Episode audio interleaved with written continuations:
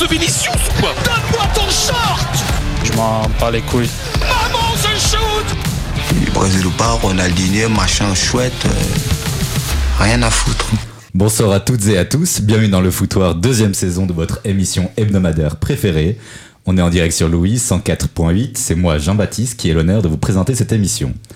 On est ensemble pour une heure et pour m'accompagner ce soir, le plus grand fan del tiburon et David Villa, ma petite paella, Kiko pour les intimes, como estas mi pequeña Emeric. Eh bien écoute, ça va super mon petit Toblerone et toi? Nickel. Avec nous, notre caution tactique, notre Pep Guardiola de Namur, notre monstre sacré de FIFA. J'ai nommé Brian Momar. Comment vas-tu? Très bien, toi Jean-Baptiste? Un Louis nous a quitté, pas grave, nous avons toujours le deuxième. Il nous vient de Charleroi et ça s'entend. Bonsoir Louis Sandron. Salut JB. Nous avons l'honneur d'accueillir notre historien préféré. Il nous vient tout droit de la Louvière, la plus belle ville de Belgique selon ses dires. Comment vas-tu Émile? Je n'ai jamais dit ça, mais c'est pas grave. Si, si, tu l'as dit. Enchanté, JB. Salut. Très heureux d'être de retour, vu que je me suis fait tailler les deux dernières émissions. Je suis heureux d'enfin répondre. Ce n'était pas moi qui présentais. Et enfin, last but not least, une nouvelle recrue et celle-ci ne cirera pas le banc. Son accent suisse vous bercera car c'est bel et bien une de mes compatriotes. Elle dit faute pour dire foot. Bienvenue à toi Charlotte. Comment se passe ton acclimatation au climat belge? Ça va, il commence à faire froid là, donc euh, je suis contente de rentrer au studio pour me réchauffer. Tu verras l'hiver, l'ambiance Peaky Blinders. euh, je sais pas si t'es prête. Ah, j'ai hâte, j'ai hâte. Alors l'équipe est maintenant au complet. Entrons dans le vif du sujet avec comme d'habitude la Jupiler... Ah non, non, pas la Jupiler Pro League cette fois. Oh, c'était une vanne Ouais, ouais, ouais, ouais. Cette semaine, pas de foot de club, trêve internationale oblige. Nous allons donc tout d'abord parler des Diables.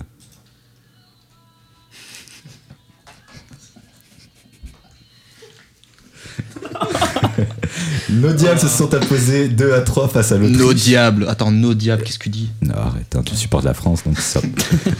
Euh, donc, nos Diables sont imposés 2-3 face à l'Autriche et la bande à Rangnick. Un doublé de Luke Bacchio et un but de Lukaku pour permettre tout d'abord à l'équipe dirigée par Tedesco de prendre le large avant une fin de match folle. Tout d'abord, une frappe lointaine de Leimer permet aux Autrichiens de revenir à 1-3, puis un carton rouge d'Onana, un penalty accordé suite à la main dans la surface de Fess face et transformé par Sabitzer. Un sauvetage sur la ligne de Vertonghen à la 95e permet à la Belgique de repartir avec les 3 points. Qu'est-ce qu'on va retenir de ce match? La qualification pour l'Euro ou le fait que la Belgique ait joué à se faire peur? Moi je dirais plutôt que on va retenir la qualification de la Belgique parce que c'est quand même euh, le plus important et c'était l'objectif euh, principal. C'est une nouvelle équipe avec euh, beaucoup de nouveaux joueurs et un nouveau sélectionneur. Donc le niveau de jeu, je pense pas qu'il faut encore y prêter attention. L'Euro c'est seulement dans, dans 8 mois, il vient seulement de reprendre euh, un nouvel effectif, donc il faut le temps que ça se mette en place. Il y a beaucoup de, de, de cadres qui ont pris leur retraite, beaucoup de jeunes qui arrivent, donc ils doivent encore s'adapter à ce, à ce système-là.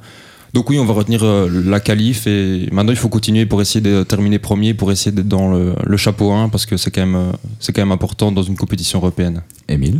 Entièrement d'accord avec toi, Louis. Euh, c'est le genre de match en Autriche, tout le monde ne va pas gagner en Autriche. C'était une équipe qui restait en forme. Comme tu l'as dit, on a pas mal de jeunes qui arrivent. On joue selon moi sans notre meilleur joueur, qui était De Bruyne. Donc aller gagner ce genre de match, pas évident. Avec des... Alors tactiquement, on peut revenir sur certaines choses, mais c'est le genre de match à gagner, point. Et ça a été fait, donc euh, contrat euh, rempli à 100% pour moi. Et sur quoi tu reviendrais, toi, Émile Le début de match, alors, euh, commencer à demi-milieu, alors qu'on avait clairement identifié le fait que l'Autriche était très bonne au milieu, très physique. D'ailleurs, c'est pas pour rien qu'il avait pris d'abord Keita, puis Vermeeren. Il savait très bien que l'Autriche serait très forte au milieu. Donc, commencer avec deux milieux, c'était un peu, euh, selon moi, compliqué. D'ailleurs, il, il a vite changé ça en deuxième mi-temps. Et puis, euh, j'adore Openda, mais le duo Openda-Lukaku, ça a complètement merdé. On peut, on peut être honnête. Openda, il a complètement été effacé. Et Lukaku a pas été bon non plus en première mi-temps. Donc, euh, sur ce point-là, ça a retravaillé. Mais le 4-4-2 comme ça, je suis pas sûr que la Belgique va longtemps le réutiliser. Oui, je pense quand même ils vont, vont pas le réutiliser, mais faut pas vraiment vouloir à Tedesco. Sur l'air Martinez, on a souvent reproché que notre jeu était trop prévisible, qu'il essayait pas beaucoup de choses, etc. Ici, Tedesco a voulu essayer. C'est l'occasion. Voilà, et il s'est rendu compte à la mi-temps que ça fonctionnait pas, il a changé. Donc voilà, faut pas lui en vouloir, il a voulu essayer. Et je pense que c'est bien d'innover un petit peu. euh, ça change des dernières années. Ok, et doublé de Luke Bacchio, but pour Lukaku, Doku en forme. Alors même si Openda était pas très bon, on peut dire que ça, ça annonce du bon pour le secteur offensif belge. Oui, sachant qu'on n'a même pas vu un Bakayoko enfin, qui est rentré, qui est très vite ressorti, qui est l'homme en forme côté PSV. Donc je pense que devant, on est paré. Comme j'ai dit, on a un pourvoyeur de ballon comme De Bruyne qui était absent. On a Trossard qui était absent aussi. Euh, bon, il n'est pas hyper en forme en ce moment, mais je pense que sur le plan offensif, on, est paré. Alors on pleure le départ d'Eden, mais moi j'ai l'impression que Doku il va très vite faire oublier euh, Eden Hazard. Ouais, d'ailleurs, j'aimerais faire un petit focus sur Doku, qui est candidat au Ballon d'Or si on en croit notre correspondant Arthur Berten. est-ce que, est que vous pensez qu'il a définitivement franchi un cap en allant à, City? Bah, Je pense que c'est inévitable, hein, avec un coach comme Guardiola. Tu peux que grandir. Surtout, ouais, euh, ouais, ouais bah, ça se voit, Guardiola, il est. je vois Brian qui rigole parce que c'est un peu le Guardiola de l'EJL. Mais euh, bah, tu peux me dire si je me trompe, mais avec un grand coach, forcément, tu peux que évoluer. Bah, D'autant que, bon, voilà, on lui a attribué un titre quand même, c'est devenu le comte Doku depuis. Et, et honnêtement, euh, depuis qu'il est à Manchester City, je pense qu'il a été transformé. Euh, effectivement, l'effet Guardiola est présent. Et puis, voilà, des ailes lui poussent et puis on espère qu'il va pas s'envoler trop parce qu'on aimerait bien pas le perdre celui-là. Précisons que Doku était déjà entraîné par un Pep, hein. Pep Genesio malgré tout. C'est vrai, c'est très vrai. Euh, moi je trouve que de passer de Pep Genesio à Pep Guardiola, le cap n'est pas si élevé. Toi Louis, tu vois des différences euh, depuis qu'il a été transféré? Moi je regardais pas ces matchs à Rennes mais je regardais ceux à Anderlecht. Donc euh, évidemment la différence entre Anderlecht et Manchester City est encore plus grande. Mais je trouve que là où il s'est amélioré, c'est surtout dans, dans, les 30 derniers mètres parce que sa capacité à faire la différence en un contre 1, elle a toujours été là, que ce soit Anderlecht, à Rennes ou à Manchester City. Mais dans le championnat belge, il avait souvent du mal à faire euh, le bon choix, euh, le, bon, le bon dernier geste. Et surtout au niveau de la finition, c'était, c'était pas ça du tout. Donc je trouve qu'il s'est vraiment amélioré dans, dans les 30 derniers mètres. Et c'est ce qui fait qu'il peut jouer dans un club comme Manchester City. Ok, et en, en, se projetant un peu j'avais vu des statistiques avancées euh, de Doku quand il jouait, parce qu'il était souvent blessé à Rennes. Il avait des statistiques euh, qui se rapprochaient, non, peut-être pas se rapprochaient de Messi, mais il était juste en dessous de Messi niveau dribble, niveau euh, possession avancée. Enfin, je me souviens peu exactement des stats, mais est-ce que vous pensez que c'est ballon d'orisable un jour? Un jour, un jour, peut-être, mais en tout cas là maintenant, non, c'est beaucoup, beaucoup, trop tôt pour en parler. Et en plus, j'aime pas trop comparer deux joueurs qui évoluent dans deux championnats différents. C'est toujours, toujours compliqué ah, comparer la Liga ou, la Ligue 1. Ah oui, tu parles de Messi au PSG, oui. après, il manque quand même de stats, de coups. Ah, après, il fait partie du de genre de joueur qu'on aime bien, un peu fantaisiste, euh, mhm. qui ose, qui dribble, qui prend des risques, qui prend aussi beaucoup de coups. Faudra voir si ça le perturbe pas dans sa carrière. On fera pas de jeu de mots, de coups. Mais, euh, mais ouais, euh, à voir si dans le temps il peut améliorer son, dans le secteur offensif tout ce qui est finition. Et puisqu'on voit que dans les dribbles, en tout cas, il y a encore peu de choses à améliorer. Il est déjà très très bon. Et euh, un carton rouge pour Onana, une penalty de une penalty, un penalty de out euh, face. Ce sont des simples maladresses ou est-ce qu'on peut parler d'un petit manque de maturité de cette équipe belge? Bah, Je pense que Nana il doit apprendre à gérer ses matchs. C'est pas la première fois qu'il met en difficulté. Et là, sachant qu'il avait déjà une carte jaune, une faute comme ça, ridicule. Et puis euh, on pense à Thomas qui veut qu'on crache sur Woodface, donc oui, donc on peut lui cracher dessus, non? Oui, oui, vas-y, je t'en prie. À toi, oui. bah, voilà, je trouve que défensivement, c'est vrai que c'est un peu le, maillon faible, euh, Woodface. Surtout quand on passe d'une défense euh, à 4 qui, où avait l'habitude de jouer ensemble. Je pense à Alderweireld de Vertonghen qui joue ensemble à Tottenham. Ici, c'est quatre nouveaux joueurs qui n'ont quasiment jamais joué ensemble. Et c'est vrai qu'on a l'impression que Face est, le point faible au niveau défensif, mais la question c'est euh, qui mettre à la place de face. Je pense que tout simplement il y a un manque de qualité dans le secteur défensif belge. Est-ce qu'on va mettre Van Usden ou De Bast voilà, on peut se poser la question, mais à terme, oui, je pense, parce que Woutface, c'est quand même euh, une boulette minimum par match. Quoi. non, mais c'est la vérité. Il y a un moment. Euh, donc, moi, je pense que on pourrait envisager d'autres solutions et je ne serais pas étonné. On verra la compo ce soir, mais est-ce qu'il sera dans le 11 de base aujourd'hui? J'en suis pas sûr. Tu mettrais qui à sa place? On teste Venesden. C'est un match, de toute façon, aujourd'hui, on va être honnête, c'est un match, pas à dire amical, parce qu'il faut euh, être dans les 5 meilleurs premiers, mais on a tellement d'avance euh, qu'on peut se permettre de tester des choses, donc au moins mettre une mi-temps Van euh, pourquoi pas, quoi. Parce, que... vous étiez une des meilleures défenses de ces qualifs, et qu'est-ce qui a moins bien fonctionné concrètement bah, L'adversité aussi, on a quand même joué contre plus fort que. En Autriche, c'était a priori le déplacement le plus, le plus compliqué. Alors oui, il y avait la Suède, mais euh, c'est bien de jouer contre l'Azerbaïdjan, l'Estonie, mais euh, voilà, ils n'ont pas d'attaque. Donc euh, moi, je mettrais déjà ça sur le compte de l'adversité, tout simplement. On a joué contre, a priori, quand le tirage au sort avait été fait, on avait clairement identifié ce déplacement à Vienne comme le match le plus compliqué. Alors oui, l'Autriche avait des absents, mais ça restait le match le plus compliqué sur papier. Ok. Et l'Autriche a commencé le match avec un press très très haut. Et ça a aussi euh, empêché les Belges de, de, de pouvoir reproduire du jeu. D'ailleurs, le milieu à deux a été complètement noyé. La construction, euh, quand on avait le ballon, c'était impossible de, de joindre Onana et, et Mangala, donc on devait allonger sur, euh, sur Lukaku.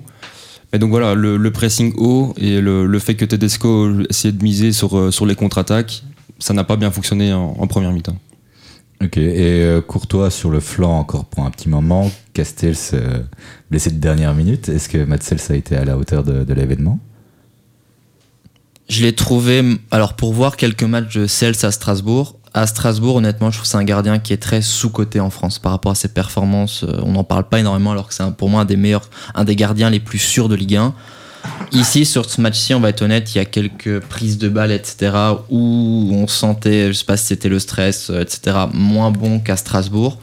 Maintenant, euh, je pense qu'il y a quelques sélections qui seraient bien heureuses d'avoir un Matsels comme deuxième, voire troisième gardien. Donc, euh, pas à la hauteur de l'événement, euh, c'est peut-être excessif pour moi.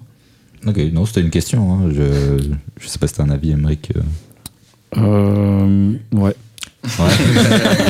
On Ouais, embrasse si, si- si tu compares à l'Espagne, euh, la Belgique est quand même un beau vivier de gardiens, non? Oui, non, c'est sûr, mais en Espagne aussi, c'est pas mal. Après, euh, bah, il peut pas faire grand chose non plus sur les buts qu'il prend. Et puis, euh, ouais, c'est un peu euh, collectivement que ça s'est un peu, euh, on va dire, euh, fait peur avec la carte rouge, forcément. Mais euh, sinon, il n'y a pas grand chose à lui reprocher sur son match. Ok, donc un match ok. Donc ce soir, vous êtes confiant euh, s'il est encore titularisé Parce que Castells est encore blessé, non? Ouais. Oui, il est absent. Ok. Et, euh, T'as bien préparé. Et t'es Baudard, hein, et Et un euh, classico ce week-end. on le protège. comment, comment vous réintégrez De Bruyne au milieu vous? Qui est-ce que vous sortez? Bah, Openda, sur le match de l'Autriche, euh, c'est clair. T'enlèves, tu joues pas à deux attaquants et tu mets plutôt un 4-3-3 à la limite, à la limite et tu mets De Bruyne en 10. De toute façon, De Bruyne, faut le mettre dans l'axe. Donc, euh, t'enlèves Openda tout simplement et tu passes en 4-3-3 pour moi. Tu fais pareil, lui? Je fais pareil. En plus, c'est même pas une question de réintégrer De Bruyne. De, de Bruyne. Si De Bruyne est là et qu'il est à 100%, c'est le premier joueur que Tedesco va mettre, Ah oui, euh, va mettre dans le milieu de terrain. Mais oui, je pense qu'il va repasser en, en 4-3-3 à la place, euh, à la place d'Openda. Parce qu'ici, on voit depuis qu'il est blessé, c'est difficile de trouver un joueur pour le remplacer. Il y a Carrasco qui a joué une fois en soutien de Lukaku, ça n'avait pas bien fonctionné. Et ici, Openda, ça n'a pas bien fonctionné non plus. Donc on voit que Tedesco essaie de changer son système pour pallier son absence, mais pour l'instant, il a encore du mal à, trouver le, joueur qui pourrait le remplacer. On va voir euh, qui, qui il va mettre ce soir. Mais donc, euh, oui, une fois que De Bruyne va revenir, il va être titulaire. Ah, titulaire, ça je pense bien. Oui, c'est- sûr. Et euh, maintenant, l'objectif, c'est d'être, de- c'est d'être dans les meilleurs premiers de groupe pour être tête de série. Vous êtes Tedesco, vous faites quoi ce soir? Vous faites un peu tourner, vous faites des tests, vous faites quoi? Je mets Bakayoko.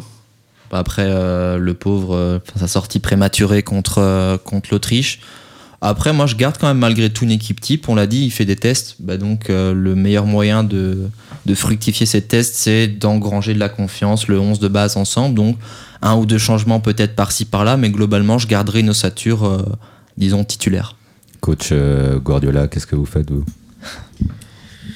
Très bonne question. Euh, honnêtement, euh, je pense que je vais suivre euh, mes, compatriotes hein, sur cette, analyse. Effectivement, Bakayoko, bon, c'est un prénom déjà qui, m'inspire très peu. Puis c'est un nom famille, qui plus est.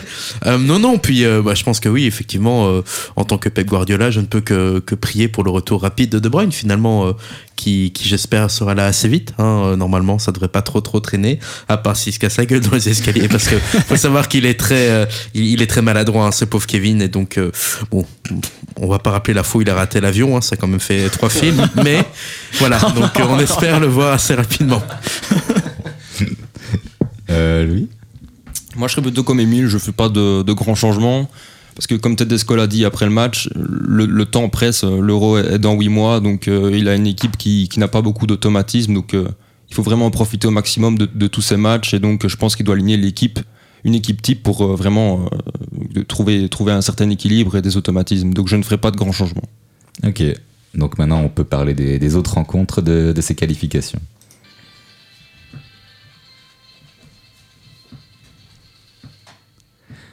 Dans le choc de cette journée de qualif, il y avait nos voisins français qui jouaient contre nos autres voisins néerlandais. Le match s'est soldé sur une défaite à la Johan Cruyff Arena euh, d'Amsterdam de l'équipe batave. Un doublé de Mbappé dont un sublime deuxième but aura eu raison de l'équipe de Van Dijk. Une trop tar- tardive euh, réduction du score de Hartmann n'aura pas suffi. Cette victoire permet à la France de prendre le large au bilan comptable devant la Grèce. Qualification de la France pour l'Euro en poche. À défaut d'être heureux en club, est-ce que la sélection, du moins celle que tu supportes, te rend heureux, Émile? Me rendre heureux, euh, supporter la France, que ce soit en rugby ou en foot cette année, c'est pas évident hein, non plus, hein, je tiens à le préciser. Oui, j'ai le seum. Euh, sinon, pour moi, c'est un des meilleurs matchs de l'équipe de France, du moins depuis la Coupe du Monde. J'ai trouvé l'équipe extrêmement solide défensivement, ça on est habitué, mais j'ai enfin vu une équipe un peu plus séduisante sur le plan offensif, avec un Kylian Mbappé qu'il ne faut pas piquer au vif. On voit la preuve, hein, euh, extraordinaire. C'est un joueur que je critique très souvent. Mais force est de constater qu'en équipe de France, il répond absolument tout le temps. Donc euh, j'ai été extrêmement heureux de la prestation. Et enfin heureux que Deschamps ait compris que jouer avec un latéral droit, c'était sympa aussi. On va y revenir, on va y revenir. Émeric, je crois que tu as, tu as vu le match. Quelle impression euh, t'a donné l'équipe de France? Ben, déjà plus sympathique qu'auparavant, jouer euh, tout le temps derrière, c'est un peu, un peu relou. Mais après, est-ce que c'est vraiment une grosse perf de l'équipe de France ou c'est les Pays-Bas qui restent décevants? Je veux bien avoir l'avis d'Emile là-dessus. Non, les Pays-Bas, c'est catastrophique. C'est pour moi, quand on voit la, la Coupe du Monde qu'ils nous ont sorti, Il y avait beaucoup d'absents, hein, je crois. ok, oui, mais ils sortent toujours l'excuse. Mais en France, déjà au Stade de France, ok, il y a beaucoup d'absents, 4 4-1 dans la tronche. Ici, chez eux, c'est mauvais. Enfin, je veux dire, Kouman, euh, Koeman, c'est horrible. Koeman, c'est horrible. Avec la- Ok, il y a des absents, mais l'équipe sur papier, tu vas pas me dire qu'elle n'est pas capable de produire autre chose que ce qu'on a vu euh, vendredi, quoi. Bah ouais, je ne sais pas. Tu as vu le match, RJB Oui, oui, j'ai vu le match. vu le match. Euh, du coup, euh, Mbappé éprouvait quelques difficultés ces derniers temps en club, difficultés entre guillemets évidemment. En sélection, tout semble rouler. Il vient de dépasser Platini au classement des buteurs et fond sur Griezmann. Était-ce vraiment, était-ce finalement la bonne solution de lui donner le brassard de capitaine de la sélection? J'étais très honnêtement mécontent de ce choix. J'estimais qu'il donnait trop de il allait à trop forcer son jeu en lui donnant trop de responsabilités. Alors on connaît Mbappé, euh, sa tendance à surexposer certaines choses et à faire le malin entre guillemets. Mais, mais, mais à culpa, je m'attendais à pire. Je m'attendais vraiment à ce qu'il euh, exagère, à ce qu'il euh, en fasse beaucoup trop dans son jeu, qu'il veuille porter l'équipe à lui tout seul. Alors il le fait un petit peu, je vais pas le dire le contraire, mais je m'attendais à bien pire, donc je ne dirais plus que c'est un mauvais choix. Toi, Brian, tu lui aurais donné le brassard à Mbappé? Honnêtement, moi, je lui donnerais tout à ce ces petits gamins là qui, qui, qui porte cette, cette équipe sur son, son jeune dos. Finalement, il a quel âge? 25 ans? 20 24. 24 Il approche des 25. Il approche de- bah, comme moi, finalement. Regardez. C'est vrai. La différence, c'est que moi ici, je suis en train de compter de la mer sur le foot et lui, il est sur un terrain en train de conquérir le monde.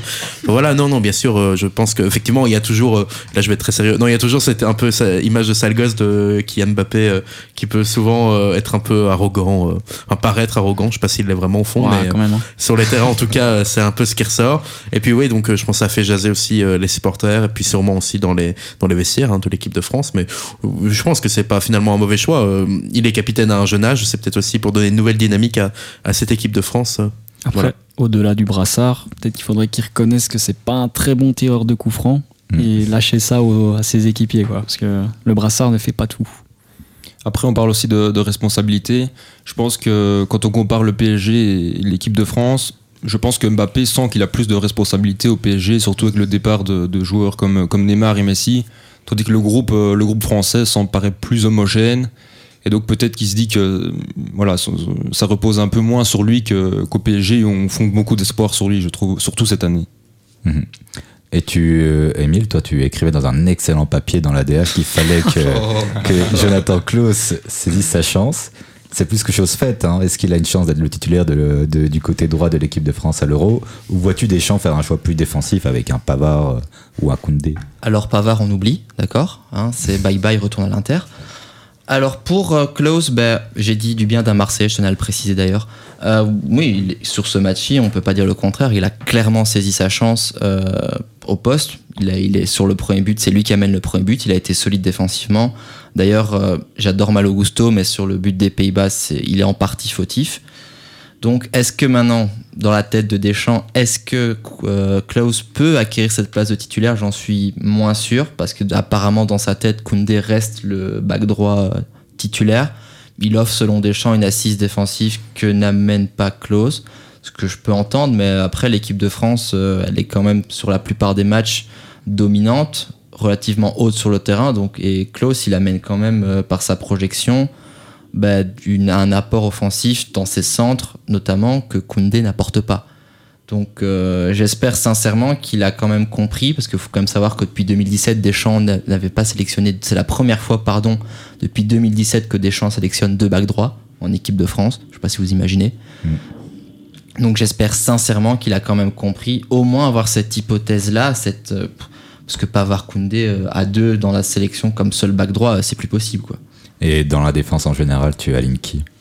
Celle qui est alignée, elle est, elle est particulièrement solide. Je laisse euh, Théo à gauche. Pour moi, Théo à gauche, euh, si on arrive à le cadenasser, c'est parfois un peu son, son souci euh, entre son pétage de plomb, de plomb ou le fait que parfois le repli défensif ne se fait pas.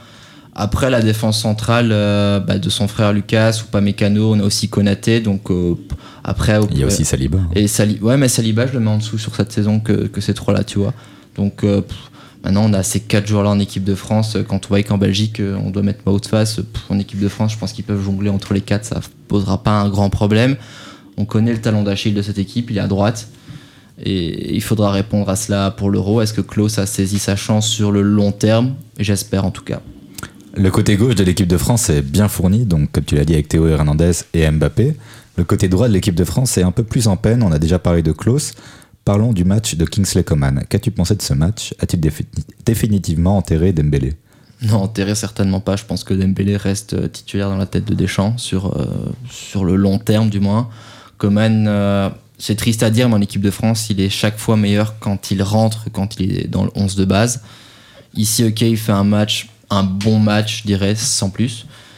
Euh, mais pour moi, Dembélé euh, dans la tête de Deschamps, et si je vais faire la compo, je pense que je laisse Dembélé, d'autant qu'il y a des automatismes qui vont quand même se créer devant entre les trois. Donc euh, je pense que je laisserai, euh, je laisserai euh, Dembélé titulaire sur le long terme. Toi, Emeric, euh, je sais que tu connais bien Dembélé pour ses années au Barça. Tu mets qui en titulaire, Dembélé ou Coman? Euh, Coman. Coman, il a une finition que Dembélé n'a pas et deux jambes. Simple. Oui, mais Coman en équipe de France, Ouais, titulaire, mais- il apporte pas grand chose, tu Bah, vois. moi, le, le dernier match euh, dont je me souviens de Dembélé titulaire en équipe de France, il offre un penalty à l'Argentine et il sort à la 37e. Il y avait Peno. Oui. Et toi, Louis?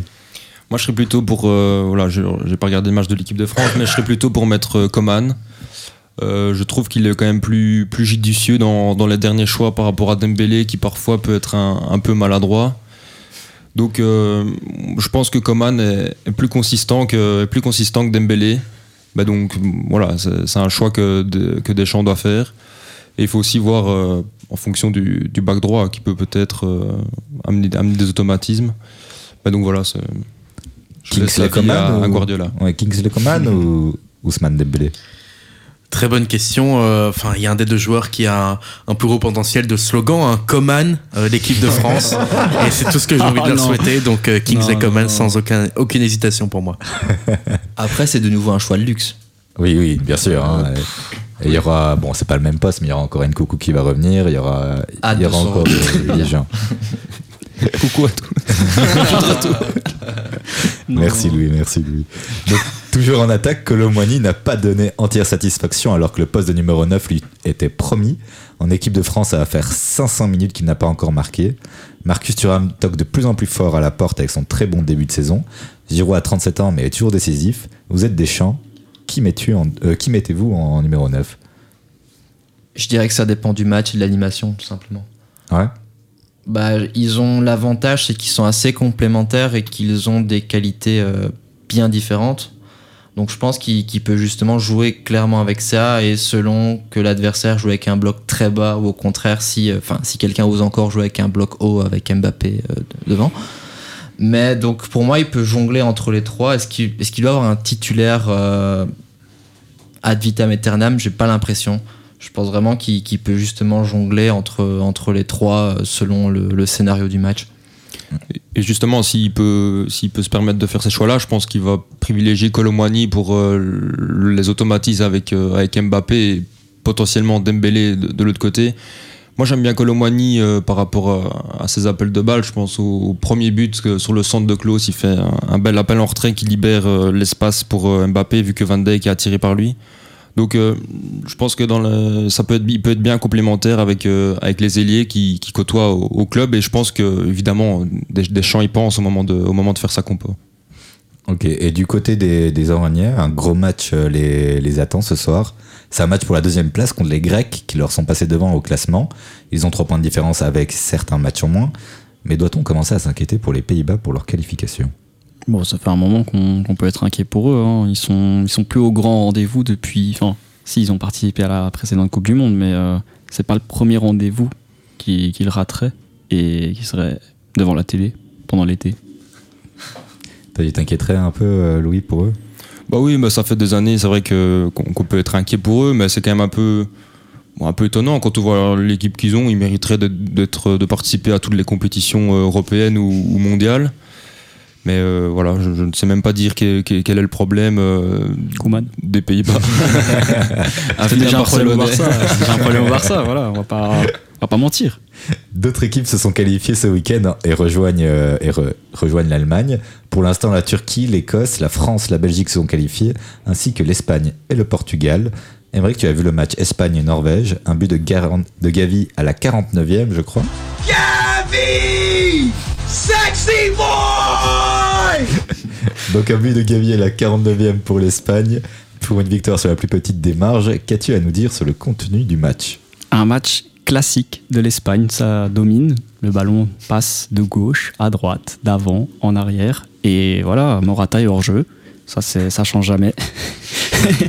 et ouais, non, après, euh, ça gagne, heureusement. Mais euh, on aurait pu se faire peur, comme euh, contre l'Écosse, où voilà, c'est un peu de choses près, il marque. Après, Haaland, heureusement, est fantomatique. Pour un futur ballon d'or, c'est bizarre. Mais. euh, Ouais, en vrai, euh, voilà, la victoire est là. Le jeu, ça reste un jeu espagnol classique. Ça, ça manque d'un d'un vrai, vrai neuf. chiant quoi. Ouais, tu, Bah, tu- ouais. tu vois aucune différence depuis oui. de la Fuente? Bah non, je pense qu'il est dans la continuité de Luis Enrique et qui était dans la continuité de, de, bah, de lui-même, en fait. Et, euh, et ouais, non, en fait, c'est c'est juste l'ADN l'ADN du jeu espagnol qui, qui reste le même. Et donc euh, Alvaro Morata, ça va être euh, suffisant comme neuf Mais euh, le problème, c'est qu'il est pas constant. Donc autant il peut sortir un match où juste un tir suffira pour la mettre au fond.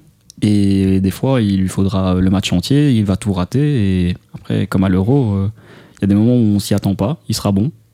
À l'Euro 2021, du coup. Mais ouais, non, c'est léger. Surtout que derrière, c'est quoi? C'est Rossellou. Et puis, à la limite, c'est Ferran Torres.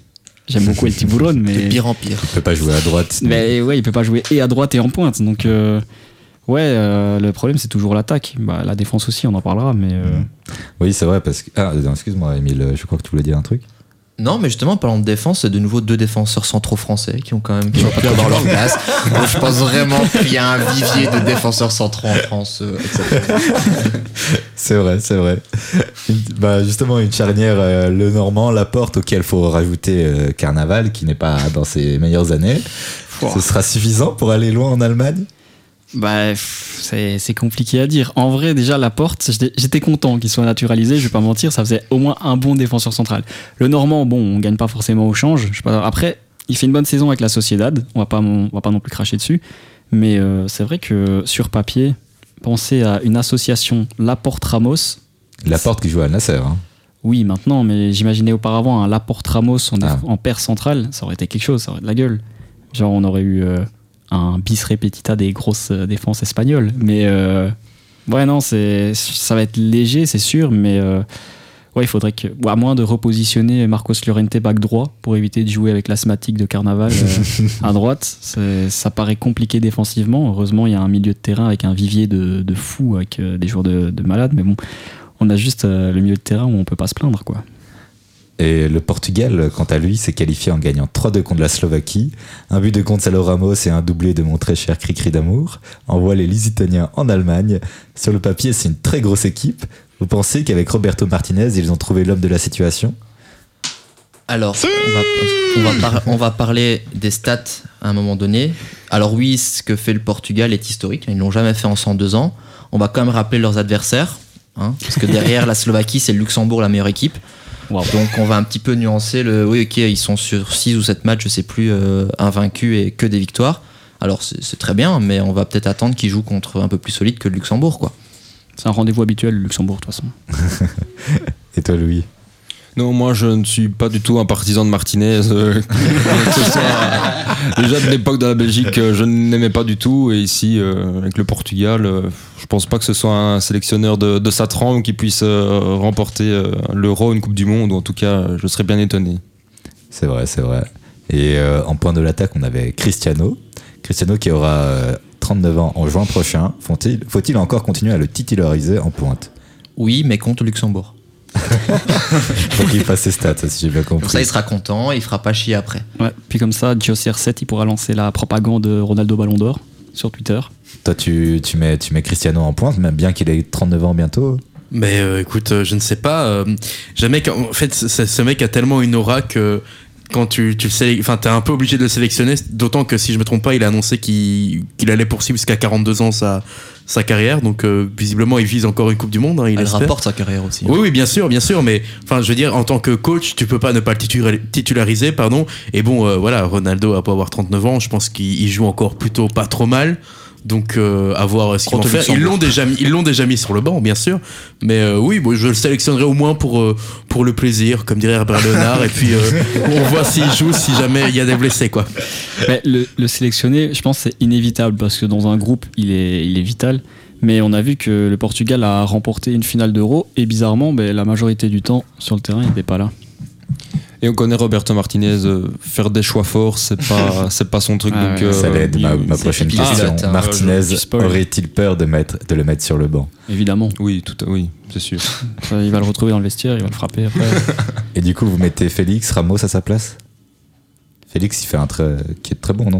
Ouais, Félix très bon, mais il joue pas en pointe au Barça. Il joue Ouais. plus euh, ailier gauche, plus créateur. Enfin, il rentre dans l'axe. Enfin, il pourrait jouer en tant que. À la limite, si tu mets Cristiano, tu peux mettre Félix en complémentarité pour que Félix soit plus vif, puisque Cristiano, bah, il peut attendre des tapines au point de pénalty, quoi. Mais après, euh, il a plus les jambes de- d'assurer des courses de 50, 60 mètres pendant 90 minutes. Ok. Et donc, euh, c'est le Portugal qui occupe la première place de son groupe, suivi de la Slovaquie et du Luxembourg. Et oui, seulement deux points les séparent, les séparent des Slovaques. Et c'est ce soir que les Luxembourgeois jouent contre la Slovaquie. En cas de victoire, ils passeraient donc deuxième du groupe et ont un calendrier favorable, avec encore une rencontre contre la Bosnie et le Liechtenstein. Alors bien sûr, c'est loin d'être fait, mais le Luxembourg n'a jamais été aussi proche d'une qualification pour une compétition internationale. Ce serait beau pour l'équipe du gardien de l'Union, mon club de cœur, Anthony Maurice. vous croyez, vous, à une qualification, Louis, Du Luxembourg? Du Luxembourg Euh, J'ai envie de dire que non. Enfin, dans, de- sur les dernières années, la Slovaquie, euh, je connaissais quand même deux trois joueurs. Au Luxembourg, à part Maurice, euh, je connais personne. Mais comme dit Emile, euh, ça ferait plaisir à Ronaldo. Donc, pour les stats, Pour ces stats en phase finale, ce serait exceptionnel qu'il retombe sur le Luxembourg. quoi. ouais, vu qu'il marque pas en Surtout phase finale les, de Coupe du les Monde. 48 meilleurs troisièmes passeront, donc ils sont Ouais, globalement sûrs de passer s'ils sont Luxembourg dans le groupe. Quoi. Donc merci pour vos interventions toujours pleines de bon sens. On se retrouve dans 5 minutes après Monaco du nouvel album de Bad Bunny. On, l'a entendu, hein, Aznavour qui va peut-être gagner la prochaine, euh, le prochain euh, World de F1. On lui souhaite en tout cas, hein, il doit bien se marrer là avec Coluche et des proches. Donc vous l'aurez compris, on est de retour dans les studios de Louise 104.8. Je suis toujours accompagné de mon très cher Émeric, Charlotte, Louis, Émile et Brian. Je crois. On n'est pas très cher, nous, donc. euh, Non, t'es pas. Non, non, c'est pas très cher. Et euh, je crois, on me dit dans l'oreillette que les compos sont tombés pour le match de Belgique-Suède. Et oui, les compos sont tombés. hein. Louis, tu vas peut-être mieux en parler que moi. merci pour cette intro. bah donc oui, euh, la compo est tombée. Et, La euh, Gundry, ça l'a pas. Vas-y. Oui, voilà. Les compos sont tombés, mon cher JB. euh, et Tedesco a gardé la même défense. Il a mis Mangala, Tillemans et De Ketelaar dans le milieu de terrain. Et puis Bakayoko, Carrasco et, et Lukaku. Je trouve ça intéressant qu'il ait gardé la, la même défense parce que, comme on l'a dit, niveau défensif, c'est pas, c'est pas trop ça. Donc ça permet de garder quelques automatismes et essayer qu'ils qu'ils puissent s'entendre au mieux, même si euh, Emile voulait, voulait peut-être Van Oysden. C'est parce qu'on sait qu'on aura une boulette sur le match, quoi. C'est tout. Mais après, euh, je suis d'accord avec toi sur la question des, des automatismes, c'est essentiel. Donc, euh, c'est pas une erreur ou que sais-je de, de, mettre- de rétablir la, la même défense qu'en Autriche, mais euh, bon, bah, faudra que celle soit là parce qu'il aura au moins un arrêt à faire, on le sait, quoi. Et euh, Tillemans, tu comprends, vois Bah, Tillemans, on sait que la- les Diables, Tubi, ça devient son home, hein, vu qu'il qu'il joue plus nulle part, donc c'est très bien. Mais pff, non, pour lui redonner confiance, euh, c'est pas un choix qui me choque. Et donc, Mm. dès que t'es là, c'est aussi pour lui redonner confiance? Bah, il Oh, pleine est confiance. plutôt hein. bon à l'Atalanta. Oui, il est joueur du mois. Donc euh, il joue beaucoup plus à, à l'Atalanta et il joue bien. Donc moi, on en parlait de, de mettre un 4-3-3 et bah, vu ce que Tedesco a à sa disposition sur ce rassemblement-ci, bah, de euh, est le joueur parfait pour occuper ce poste-là euh, sur ce match-ci. Moi j'aime bien aussi le fait de mettre euh, Tielemans, euh, comme on l'a dit, parce que euh, bah, ça peut lui redonner confiance. Et j'ai aussi bien aimé le fait que Tedesco le fasse rentrer en, en Autriche. On lui fait passer un message disant euh, on est mené, mais je te fais rentrer parce que j'ai quand même confiance en toi, même si tu, tu joues pas dans, tu joues pas beaucoup dans ton club. Et je, pour reparler du match de l'Autriche, j'ai aussi bien aimé le fait que Vermeeren et Keita rentrent à, à 3-2. C'est aussi quand même un, un signal fort de la part du coach. Voilà, vous êtes jeune, on est mené, on est à 10 contre 11, mais je vous fais rentrer, j'ai confiance en vous. Et donc oui, je pense que Tillemans, c'est bien pour, euh, pour sa confiance. Et Bakayoko, c'est peut-être... euh, pour compenser euh, oui, voilà. Même si bon, il est assez grand pour comprendre Ouais. que c'est un changement tactique à 10 contre 11. Ok. Et euh, Vermeeren, euh, trop, trop tendre encore euh, pour mettre la perle de, de l'Antwerp? Ouais, il montera, il montera sûrement. Moi, je le ferai monter. Il n'aurait pas choqué, je trouve. Ouais, dans- non. Surtout que Onana, maintenant, il est suspendu. Donc, euh, Oui, oui, mais après, niveau... Imaginez Tillemans qui voit un gars comme Vermeeren passer devant lui. Ça peut Ah oui, le message euh, envoyé, il est catastrophique Ben voilà, pour c'est lui. ça, donc donc, euh, euh, ça me choque pas, mais disons que s'il avait mis Vermeeren, voire même un, un Keita titulaire, euh, j'aurais pas crié au scandale. Quoi. c'est juste une question de hiérarchie, quoi. Oui, voilà, c'est ça. Ok. Donc on part sur une compo logique pour la Belgique. Maintenant, on va partir du côté des Alpes et parlons un peu de ce qu'il s'est passé à Saint-Gall chez nos amis les Suisses. Charlotte, Ouais, tu as suivi le match pour nous c'est- encore un peu. euh, la douleur est encore assez vive. euh, ouais, c'était assez. C'est un résultat- résultat assez décevant. Une fin de match explosive. Et Granit Xhaka qui a battu un record hier soir. La Suisse devait ramener les trois points, les trois points et elle ne l'a pas fait. Après deux matchs sans relève contre le Kosovo et Andorre, on était au taquet, on attendait l'équipe au tournant au stade de Saint-Gall hier soir. Euh, une composition peu surprenante, hormis la non-titularisation de Zakaria et Adomi. Euh, en première mi-temps, l'équipe biélorusse joue pas, la Suisse presse, mais à la Suisse, quoi, hyper neutre, euh, sans pour autant se, montrer dangereuse. Deux frappes de Chaka, une récupération de Freuler pour Shakiri, qui ouvre la marque d'une magnifique enroulée dans la lucarne opposée, ce qu'on... le positif de cette première mi-temps. hein. Oui. Excellent. La Suisse mène 1-0 à la mi-temps, mais ça manque de rythme, c'est lent quoi. On attend que la Nati se réveille et c'est tout le contraire qui se produit. Deuxième mi-temps, la Biélorussie s'installe, s'ouvre des espaces et marque à la 60e, puis à la 68e. La soirée tourne au cauchemar. Zeki Abdouni fait son entrée, il crée le danger à deux reprises, mais le gardien biélorusse se montre intraitable. Je ne sais malheureusement pas son nom. Personne. Puis à la 86e minute, Andilewski se retrouve seul face à Sommer. C'est 3 à 1. À 4 minutes de la fin du temps réglementaire, la Suisse est menée par la Biélorussie.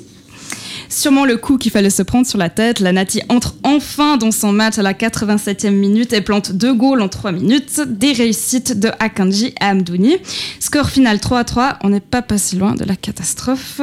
En plus de ce match nul, la Suisse perd sa place de leader. Après une victoire 4-0 contre Andorre, la Roumanie est désormais à la tête du groupe. Non, pas oui, I. À qui est-ce la faute? À l'entraîneur, au manque d'ambition des joueurs. Dans tous les cas, la Suisse doit se réveiller si elle ne veut pas voir la qualification lui filer entre les doigts. Tu me parlais d'un d'un record de Chaka. De quel record s'agit-il? Euh, du nombre de sélections en équipe nationale, le précédent record était détenu par Heinz Hermann. Tu me dis si je me trompe, Non, mais je, le, je, le, je le connaissais, je le connaissais pas avant. Moi non plus. avant, avant hier soir. C'est un, c'est un record euh, vieux de 30 ans. Et euh, c'est assez extraordinaire parce que, en fait, à cette époque-là, la Suisse participait à aucune compéti- compétition euh, nationale, ou, enfin européenne ou internationale.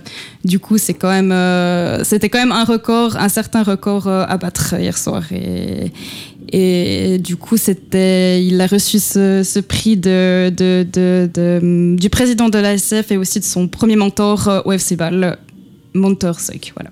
Et quelle place occupe justement Granit dans le cœur des, des Suisses? Euh, J'ai l'impression que c'est un personnage assez clivant. Euh, autant euh, il fascine parce que franchement c'est un des, des meilleurs joueurs que la, la Suisse ait connu avec euh, Alexander Frey, Stéphane Chapuisat. Enfin, il a une technique de jeu, une vision, enfin une lecture du jeu qui est assez, euh, qui est assez extraordinaire. Puis aussi, bah, il- est sanguin hein, sur le terrain. Euh, bah, je pense que vous vous rappelez tous euh, du match contre la Serbie en 2018. Euh, Vas-y, je te fais le petit. euh, Enfin, personne ne voit, mais le petit, le petit aigle, l'aigle bicéphale face aux, face aux supporters euh, après le but. Donc, euh, je, je pense que c'est vraiment quelqu'un qui divise. Mais c'est Bah, vrai- c'est Vas-y, Ah. vas-y. c'est vrai qu'il est, il est assez clivant, euh, en- surtout en Suisse allemande. Chez nous, un peu moins. où on regarde un stade un peu plus loin, mais il y avait une histoire aussi pendant l'Euro où ils étaient teints en blond. Je sais pas si vous vous souvenez. C'est En blond platine, euh, pas très beau. Comme, Mais Cle- comme Ken, voilà. actuellement. Ouais, Ouais, exactement. voilà, exactement comme Ken. Ou Joule. Oui, c'est un autre point de comparaison, mais bon. tu m'as dit Bad Bunny, ça va, je comprends. non, non, mais du coup, il est, il est assez clivant, mais, mais ça, ça nous fait du bien d'a- d'avoir un joueur comme ça, parce que, ben, un peu les clichés suisses, mais des fois, on est un peu mou, il n'y a pas, y a pas d'envie, on montre pas grand chose, et, et lui, il, il réveille, il, il donne envie au public de se réveiller aussi. Ah, Vous parliez de célébration d'aigle, justement. Shakiri, dans le cœur des Suisses. Quelle place pour lui? Ouais, il sait pas aligner une phrase, moi il m'insupporte. Mais, mais ça n'a rien à voir avec, euh, enfin, avec, son, avec son jeu. Bah, hier, il a super bien joué, je trouve. Enfin, Le, le- le- le premier goal, puis il a aussi été décisif. Enfin, il a fait plusieurs passes euh, décisives. Enfin, le, troi- le troisième but, c'était c'était sur, euh, sur son centre. Enfin, c'est un excellent, c'est un excellent joueur. C'est aussi un excellent, un excellent joueur. Joueur, Pas pardon, passer joueur. loin d'offrir les trois points. On peut avec la même frappe, la même enroulée euh, dans, dans la, la fin du temps additionnel. Là, avec la tête du défenseur euh, Ouais. biélorusse. Ouais, parce que euh, le gardien était battu. Oui, absolument. Et euh, mais je tiens à dire que Shakiri, c'est vraiment le- l'exemple du joueur de sélection où il est incroyable en sélection. hein. Oui, oui. Ouais. D'ailleurs, il a pas beaucoup moins de sélections que. Il en a une de moins. Ouais, il en a une de moins et je trouve ça un petit peu bizarre qu'on célèbre autant euh, Chaka et qu'on n'ait pas mis en avant euh, Shakiri euh, C'est vrai. Mais hier soir. Et Il y a aussi Rodriguez qui est pas loin, qui est pas loin lui, on s'en derrière. fiche un peu. Non, pas du tout. Parce qu'il a raté son péno contre la France. Ah bah non, finalement, vous avez gagné. Oui, oui. Oui, ouais. Eh, ça- Ouais. on avait Désolé, gagné. désolé, désolé. On a gagné 28 juin 2021. Jour férié en Suisse. Ouais, Vous c'est- voyez pas, mais elle l'a tatoué sur l'épaule. hein. Ouais, c'est vraiment le cas. Je pense qu'il y a le 11 septembre 2001, puis après le 28 juin 2021. Oui, mais et du coup, euh, pour en revenir à l'équipe suisse, le résultat est préoccupant pour l'équipe coachée par Murat Yakin. Alors, oui, de mon, mon, mon point de vue. Le il 11 est- septembre. Parlons-en. Non, non, mais il est, il est assez préoccupant dans. Pas tellement de- d'un point de vue comptable, parce que d'un point de vue comptable, on s'en sort, je pense encore. Et on n'a pas des, des, des grosses, des, des, des grosses adversités en face. Mais se dire qu'on a la Roumanie, la Roumanie qui nous est passée devant, ça fait un peu mal. Même s'ils ont un match en plus, faudra quand même gérer un peu les, les matchs prochains, mais c'est surtout dans l'envie. Dans... Ça fait un petit moment qu'on a des résultats. On a fait 3-3 contre le Kosovo, je crois, ou 2-2. Et euh, on, avait, on avait fait aussi une autre égalité contre. contre... Alors, non, euh, non, on a fait 3-0 contre, euh, contre Andorre. Ouais, Ouais. oui, Et- mais. De Et, l'équipe. et puis vraiment, c'était à la dernière, enfin ça s'est joué dans les 20 dernières minutes. Ouais, mais 0-0. on, on sent depuis le, le 6-1 du Portugal euh, Ouais, ok. que c'est pas la, la grande équipe suisse que, que j'ai connue. Et vous voyez justement Murat Yakin conserver son poste d'entraîneur d'ici l'Euro Moi, oui, parce que j'avais vu cette stat justement que depuis Kobe Kun, donc euh, Kobe Kun c'est quoi? C'est 2006, 10, je sais plus. Et euh, on n'avait pas viré un entraîneur en mandat, qu'on a attendu une, fin de compétition ou un fin de contrat. Et euh, du coup, même si moi je rêve d'un certain Lucien Fabre à, la tête de l'équipe de Suisse, oui, je pense qu'on va encore se taper Yakin pendant un petit moment. Mais Je pense que même c'est c'est pas le meilleur moment à l'approche d'une grande compétition de, de changer d'entraîneur à l'image de l'Espagne en 2018 qui vire euh, Lopetegui et qui finalement euh, voilà, Ouais. sort euh, glorieusement euh, en huitième penalty face aux Russes dopés. Mais voilà, ce sera pas le sujet. Donc, qu'est-ce qui manque à cette équipe de Suisse pour redevenir cet adversaire toujours embêtant, capable de battre des cadors tels que la France, tant aimée par Émile, par exemple? Bah, Je pense que le, le gros problème de l'équipe de Suisse, c'est que elle s'adapte beaucoup à son adversaire. Et hier, c'était le cas, c'était lent. Enfin, il faut un peu plus de créativité, en tout cas, à développer. Ouais, clair. beaucoup plus de créativité. Euh, normalement, notre caution de créativité, c'est- c'est c'est- bizarrement, c'est un peu que Chaka depuis un peu un poste de, de quarterback, si j'ose dire. Oui. mais, euh, mais ouais, là, il, est, il a pas fait un bon match, Chaka. Le meilleur, euh, jou- le meilleur joueur offensif, c'était Shakiri. Shakiri qui joue au Chicago Fire, hein, quand même, je tiens à le rappeler. Bah, Il y a un GOAT qui joue à l'Inter Miami. Après.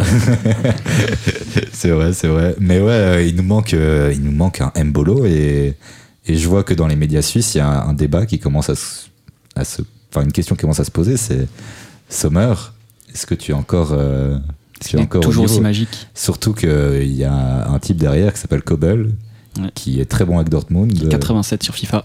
Oui. Mais ouais, du coup, euh, il y a des débats qui viennent. Il nous manque vraiment un Mbolo. euh, même un Seferovic me manque, euh, je dois dire. Ah, Emile aussi. Ouais. Mais ouais, du coup, euh, du coup, euh, ouais, je sais pas, Tom Bren, tu, qu'est-ce- selon toi, qu'est- qu'est-ce qui manque à l'équipe de Suisse pour redevenir un de- du- des, des équipes européennes? Une neutralisation française. Ouais.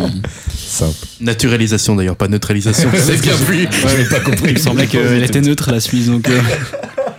Eh ben, sans transition, Brian, tu m'as demandé de prendre la parole aujourd'hui. Apparemment, toi aussi, tu aurais une bonne nouvelle à nous annoncer. À nous annoncer.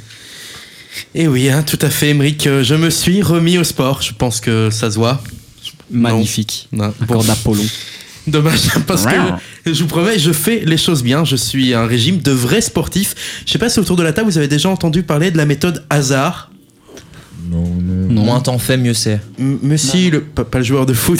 La méthode hasard, ça consiste à consommer des calories, de préférence des bons gros burgers, en plein exercice physique. J'aurais pu la combiner avec la méthode Neymar, mais j'a- j'avais un peu peur de, de trop en perdre d'un coup. Du coup, euh, voilà.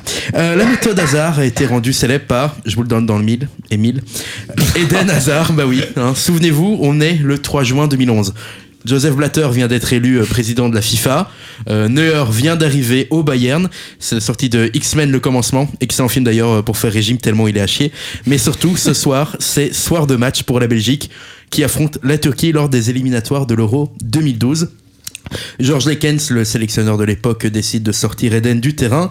Le joueur est énervé parce qu'il venait de faire une belle action. Il va donc ignorer le match, aller prendre une douche, puis va appeler son papa pour se barrer. Mais là, la tuile, hein, le bougre, il a faim. Alors ni une ni deux, d'Eden s'empresse de se sustenter de son mets favori, le burger. Et pas de chance, il va se faire cramer. Bon, s'ensuit des articles dans la presse, des tacles de Burger King, mais surtout une histoire d'amour que filera Eden avec le sandwich américain. Une histoire d'amour qui n'est toujours pas finie. Un restaurant de Pepinster d'ailleurs mettra six burgers élaborés avec des chefs euh, pour rendre hommage à Eden Hazard à sa carte. Mais on a surtout récemment appris que lors de son transfert à Chelsea, le club avait dû demander à une camionnette de burgers installée sur le parking de Stamford Bridge d'arrêter de servir des burgers à Eden Hazard qui passait très souvent par là après l'entraînement. Encore aujourd'hui, cette passion pour les burgers est souvent vue d'un œil moqueur, voire mauvais, par les amateurs de foot. On rappellera l'horrible surnom Eden Grazard. Et aussi les médias, et c'est là que se joue quelque chose de plus important que juste du foot pour moi. Bah oui, qu'est-ce qu'on aurait dit si on avait vu Eden manger un gros lobster roll, pas franchement moins calorique qu'un burger, ou alors un plat de pâtes à la truffe? Eh ben, je pense que peut-être ça aurait changé quelque chose. Bah oui, le problème, c'est aussi que le burger, c'est un peu vu comme un repas de prolo. Alors, je veux pas faire mon bourdieu de bas étage, mais ça soulève quand même des questions, et puis surtout, ça met encore un peu plus en avant Eden Hazard pour moi, parce qu'on entend souvent des critiques sur les salaires des joueurs de foot qui sont pour certains trop payés alors qu'ils courent juste après un ballon. Je fais des guillemets avec mes doigts, vous les voyez pas. Alors, on va pas refaire le débat, c'est le marché qui veut ça, mais moi, ce qui me dérange le plus, c'est que euh, avec des montants aussi élevés que, que perçoivent ces joueurs, c'est parfois un changement de caractère et de valeur de certains euh, qui, qui peut déranger. On le sait, l'argent peut monter à la tête et c'est compréhensible quand, comme certains, on vient de loin, pas là là où, pas là papa. Et c'est et ça c'est quelque chose qu'Eden ne, ne semble jamais avoir oublié. Le gars vient de la Louvière, hein, euh, comme euh, comme notre cher ami Émile, a toujours son accent, pas comme notre cher ami Émile et il en est fier. Je sais, on, on dirait une chanson de Balavoine. Alors oui, il a continué et continuera à manger des burgers, mais c'est juste euh, qu'au fond, la Belgique lui a sûrement toujours un peu manqué. Maintenant, l'heure de la retraite pour lui a sonné. On lui souhaite heureuse et pleine de prospérité et surtout, pour que ça rime, qu'il reste vrai. On t'aime, Eden. Merci beaucoup Brian pour cette chronique, mais Eden Hazard c'était évidemment pas que ça. Donc natif de la Louvière, euh, il commence sa carrière euh, pas très loin de chez lui à Lille. Il est rapidement devenu une légende du LOSC. Il, il remporte le championnat de France en 2011 et est sacré meilleur joueur du championnat français en 2011 et 2012. Le meilleur est encore à venir, puis transféré chez les Blues de Chelsea où il remporte deux Premières Ligues et deux Europa League. Il est élu plusieurs fois meilleur joueur du championnat. Il réalise enfin son rêve de gosse en allant au Real en 2019 pour un transfert record de 115 millions d'euros. Minimum, hein, parce qu'on ne sait pas trop ce qu'il y a encore. Il a pas activé les bonus, je crois. Ah ok, je crois bien. Oui, c'est vrai que c'est là-bas que les galères commencent pour lui. Un enchaînement de blessures et un manque de sérieux l'empêche de revenir au top de sa forme. Lui qui devait remplacer Cristiano Ronaldo verra du banc l'avènement d'un joueur brésilien sur l'aile gauche. Bien qu'il remporte le la Champions League avec les Merengues en 2022, il n'y joue qu'un rôle très mineur. Par contre, avec les Diables, Eden connaît sa première sélection en 2008. Il jouera un rôle majeur dans plusieurs tournois internationaux avec l'équipe belge, avec comme point d'or sa Coupe du Monde 2018. Il y est stratosphérique, une excellente phase de poule, un quart magique contre le Brésil Brésil ou pas, euh, m'en bats les couilles. hein. et une demi de haute volée où il fait danser Benjamin Pavard. En un mot, que retenez-vous de sa carrière? Oh, en un mot, euh, Allez, hamburger non, non, non, non, pas en un mot, allez, en quelques phrases, faites-vous plaisir. Euh, eh c'est un joueur exceptionnel qui aurait pu donner plus, mais qui a eu la malchance de se faire rattraper par son hygiène de vie qui n'était pas irréprochable. On sait qu'il a toujours aimé profiter de, de la vie et arriver euh, en pré-saison avec des kilos de trop, des kilos qu'il arrivait à effacer, peut-être pas au Real Madrid. Et voilà, ça, ça a pêché quoi. Il occupe quelle place dans ton cœur, Louis? Il occupe euh, une grande place comme, comme tous les Belges amateurs de, de foot. À mon avis, euh, comme tu as dit, moi je, je retiens surtout la Coupe du Monde 2018 qui était euh, son apogée, tout comme euh, la Belgique. C'était cette année ou jamais, mais voilà, merci Émile. Et toi, Émile? Beaucoup de regrets avec le recul. Ouais, ça allait être une de mes questions. Vous nourrissez beaucoup de regrets? Ou bien est-ce que vous pensez que c'était justement cette mentalité un peu joueur, un peu euh, je m'en fiche de tout, euh, Après, qui l'a fait suis- réussir à ce niveau Je suis pas sûr qu'il aurait pu faire une telle carrière si on l'avait trop cadré, tu vois. Si on l'avait obligé d'être trop sérieux, trop professionnel, je pense que c'était un, c'est un peu un artiste dans l'âme finalement, tu vois, avec euh, les côtés positifs, mais aussi les côtés négatifs. Et hasard, on le voit, il y a une interview de gosse, lui à 7 ans, et t'as compris. hein, jamais t'aurais entendu Cristiano Ronaldo, même à 7 ans, dire euh, si je perds ou je gagne, euh, je m'en fous un peu, quoi. Hazard, à 7 ans, il le dit, tu vois. Donc c'est un peu, je pense, symbolique de sa mentalité. Donc oui, des regrets parce que le talent, il avait pour aller taper très très haut et pourquoi pas jouer le, ballon d'or après tout. Mais euh, c'était sa façon d'être et je suis pas sûr qu'en le changeant, il aurait fait finalement une grosse carrière. Ouais, comme Émile a dit, c'est dans sa nature, dans son caractère. Il a toujours dit qu'il jouait pour, euh, pour amuser le public et pour s'amuser lui. Mais euh, malheureusement, c'est pas une, une mentalité qui colle avec, euh, l'école Real Madrid finalement, ou dans un club où tu dois vraiment travailler, prouver, essayer de gagner ta place. Tandis qu'à Chelsea, il était plutôt là pour, euh, pour haranguer les foules, les foules anglaises qui viennent voir des joueurs comme ça. Mais dans un club comme le Real Madrid, euh, les mentalités sont différentes et c'est ça que ça n'a peut-être pas. Ça n'a- c'est pas que ça n'a peut-être pas, c'est que ça n'a pas matché du tout. C'est vrai que ça n'a pas du tout marché. hein. Je crois que c'est 10 goals en, en 4, non, en plus, en 5 saisons, un truc comme c'est ça. possible, c'est Ouais, c'est pas énorme. C'est c'est famélique, quoi. Et toi, Brian, euh, j'imagine que. Enfin, tu, tu es belge, quoi. Tu as quand même une petite place dans ton cœur pour Eden Hazard. Grande nouvelle. Oh, grande nouvelle, tout le monde l'apprend, là je suis naturalisé depuis quelques jours. Non, euh, bien sûr, Eden Hazard, euh, c'est pas... bah, contrairement à peut-être vous, euh, c'est pas vraiment des souvenirs d'enfance. Mais oui, c'est un joueur euh, qui, qui a accompagné, euh, je pense, tous les Belges de près ou de loin. Qu'on suive le foot ou pas, on a tous eu vent de, de, de, de son talent et de, de, de, bah, de son nom. hein. Déjà, c'est un bon début. et puis euh, voilà, ce qui s'est passé peut-être au Real Madrid, c'est qu'on dit toujours on ne laisse rien au hasard. Et là, euh, ils n'ont pas laissé grand-chose, quoi. Donc euh, voilà. Et vous, vous le placez où dans l'histoire du football belge et américain? Hum, moi, je dirais top 3 dans, dans les meilleurs de l'histoire. Il n'y a, il y a pas photo. Mais pas premier, forcément. Moi, je mettrais un rouquin. Mais euh, ouais, euh, gros, gros, gros joueur, gros capi. Et, euh, ouais, ouais. Non, ouais, gros joueur, ouais. Enfin, Cul belge. non, ouais, ouais, ouais. Bah, il déplaçait des adversaires à coups de cul. Hein. C'est pas une légende. Et toi, Louis?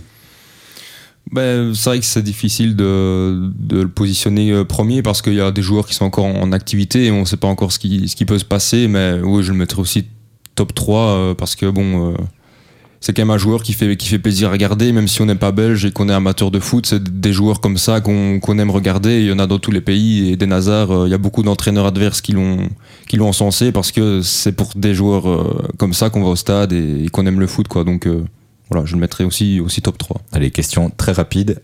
Hazard Prime ou Salah Prime? Euh, Hazard Prime. Hazard Prime. Hazard Prime. Ah ok, ça a été euh, sans équivoque. Ok, ben voilà qui referme cette émission. Merci à toutes et à tous de nous avoir suivis. Merci à vous, Emeric, Brian, Charlotte, Louis et Emile d'avoir été présents avec moi ce soir. N'oubliez pas de nous suivre sur Instagram, euh, le underscore foutoir underscore Louise. Au revoir. Ah non, à suivre sur Louise, le grand bordel. Et nous, on se retrouve lundi prochain. Abrupt la lundi, lundi prochain, même heure, même endroit. Bonne soirée. Giscard.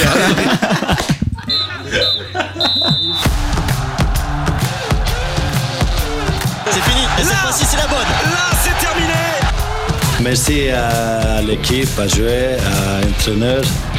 Sortez le pyjama et allez vous coucher tout de suite, messieurs dames